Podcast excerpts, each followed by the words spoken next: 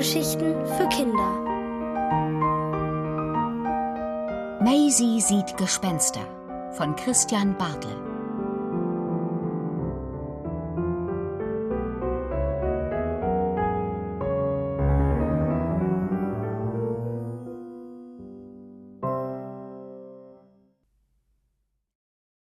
Tango auf dem Dachboden. Eigentlich hatte Maisie die Hoffnung schon aufgegeben, dass es in diesem langweiligen Mietshaus spukt, in das sie erst vor kurzem mit ihrer Mutter eingezogen ist. Aber jetzt steht sie mitten in der Nacht auf dem Dachboden einem leibhaftigen Gespenst gegenüber. Aber mehr als und nachdem Maisie versehentlich Gesundheit gesagt hat, hat es bislang nicht von sich gegeben. Eine Zeit lang schauen sich beide fassungslos an. Dann springt das Wesen in den leeren Schrank und zieht die Tür hinter sich zu. Offenbar verhält es sich mit Gespenstern wie mit Meerschweinchen. Sie haben doch viel mehr Angst vor dir als du vor ihnen, hatte Maisys Mutter erklärt, als sie einmal einen Streichelzoo besuchten.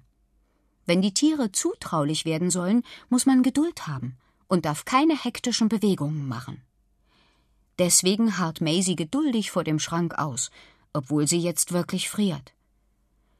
Möchtest du nicht langsam mal herauskommen? Ich bekomme kalte Füße, versucht sie es nach einer Weile. Ich kann nicht, flüstert das Gespenst. Warum denn nicht? fragt Maisie. Ich tue dir doch nichts. Das wäre ja auch noch schöner, zischt das Gespenst. Mir ist die ganze Sache furchtbar peinlich. Schließlich bin ich bloß im Nachthemd und habe keine Frisur. Braucht man denn eine Frisur zum Spuken? Es ist doch super, wenn man als Gespenst überhaupt Haare hat. Ich habe von Gespenstern gehört, die mit nacktem Totenschädel herumlaufen müssen. Unverschämtheit. Ich werde mich bei der Hausverwaltung beschweren, schimpft das Gespenst. Warum denn? Sie spuken doch hier mitten in der Nacht herum. Allerdings sah es sehr gut aus, wie Sie getanzt haben. Maisie macht einige Tanzschritte des Gespenstes nach.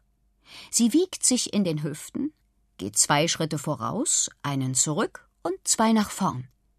Dann dreht sie sich auf der Hacke einmal herum und marschiert in die andere Richtung.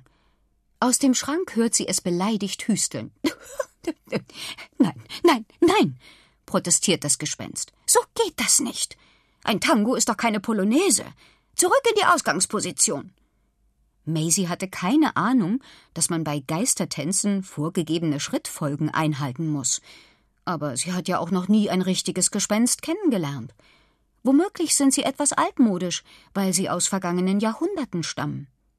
Aber weil sie hofft, dass sich das scheue Wesen irgendwann aus seinem Versteck traut, gehorcht sie. Rechter Fuß nach vorn. Schritt, linker Fuß nach vorn. Schritt, linker Fuß zur Seite. Vierteldrehung. Schritt und dann mit dem rechten Fuß aufschließen, befiehlt das Gespenst. Maisie folgt den Anweisungen und nach einer Weile hat sie den Dreh raus. Fast jedenfalls, denn das Gespenst ist anspruchsvoll. Den Kopf hoch und bitte etwas federnder in den Knien, korrigiert es aus dem Schrank. Maisie reckt das Kinn hoch und tatsächlich werden ihre Bewegungen mit der Zeit geschmeidiger und kraftvoller. Eins, zwei, Wiegeschritt, ruft das Gespenst. Aber eigentlich braucht Maisie keine Kommandos mehr. Sie bewegt sich zu einer Musik, die zwar nur in ihrem eigenen Kopf spielt, aber jeden ihrer Schritte sicher lenkt. Plötzlich fühlt sie sich beinahe schwerelos. Maisie schließt die Augen und es kommt ihr vor, als wirbele eine geheimnisvolle Kraft sie im Kreis herum. Sie kann sich sogar ganz weit zurückbeugen, ohne hinzufallen. Deutlich spürt sie die Geisterhand in ihrem Rücken. Sie ruht warm zwischen ihren Schulterblättern. Eigentlich hatte sie mit einem Eishauch oder einer kalten Knochenhand gerechnet. Aber Maisie tanzt ja zum ersten Mal mit einem Gespenst. Daran hat sie nämlich keinen Zweifel. Das Gespenst ist aus dem Schrank geschlüpft und tanzt mit ihr. Wenn ich jetzt die Augen öffne, sehe ich mein erstes richtiges Gespenst, denkt Maisie und öffnet die Augen. Das sind ja Sie! ruft sie und fällt um. Da hat kein Gespenst mit ihr getanzt, sondern ein Mensch aus Fleisch und Blut. Und nicht einmal ein besonders netter sondern die kratzbürstige Frau Heuschka. Dabei sah sie so verzaubert aus, als sie sich in ihrem Nachthemd und den langen weißen Haaren im Mondlicht gewiegt hat. Natürlich bin ich das, aber das war trotzdem eine dumme Idee, einfach loszulassen, sagt Frau Heuschka und hilft Maisie wieder auf die Beine. Was machen Sie denn hier? fragt Maisie entgeistert. Der Tango ist meine Leidenschaft, sagt Frau Heuschka, als ob das irgendwas erklären würde. Aber in meiner Wohnung ist einfach nicht genug Platz. Und deswegen hüpfen Sie als Gespenst auf dem Dachboden herum? Ich bin kein Gespenst, beharrt Frau Heuschka. Aber Maisie beharrt, wenn man nachts im Nachthemd ohne Musik auf dem Dachboden tanzt, ist man auf jeden Fall ein Gespenst. Auch wenn man tagsüber ganz normal im Erdgeschoss wohnt. Aber das ist nicht schlimm. Ich wollte schon immer mit einem richtigen Gespenst befreundet sein. Frau Heuschka lächelt grimmig. Hm, bin ich, alte Frau, so hinfällig, dass man mich schon mit einem Geist verwechselt? Maisie schüttelt den Kopf. Jetzt muss sie höflich und sehr vorsichtig sein, weiß sie.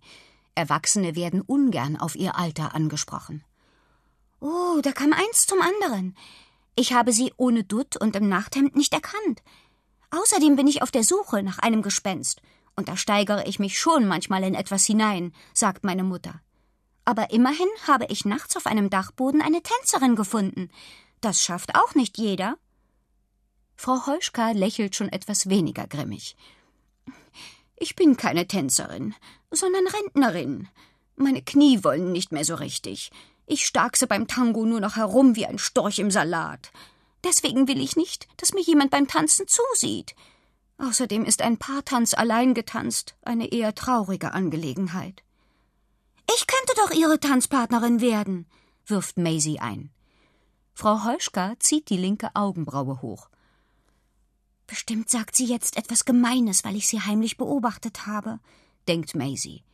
Aber dann geschieht etwas, das sie noch weniger erwartet hätte als ein tanzendes Gespenst auf dem Dachboden. Die grimmige Frau Heuschka lacht.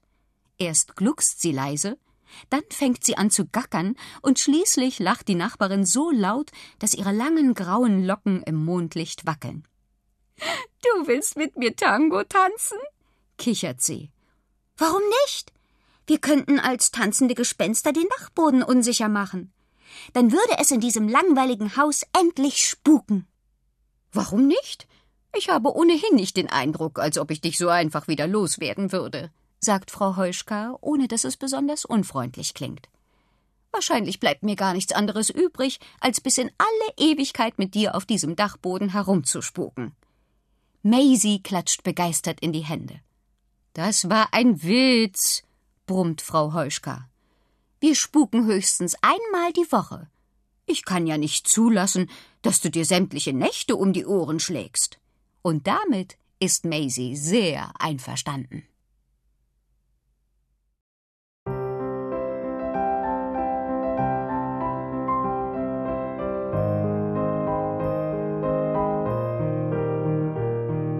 Ihr hörtet Maisie sieht Gespenster von Christian Bartel, gelesen von Kathleen Gavlich. Ohrenbär.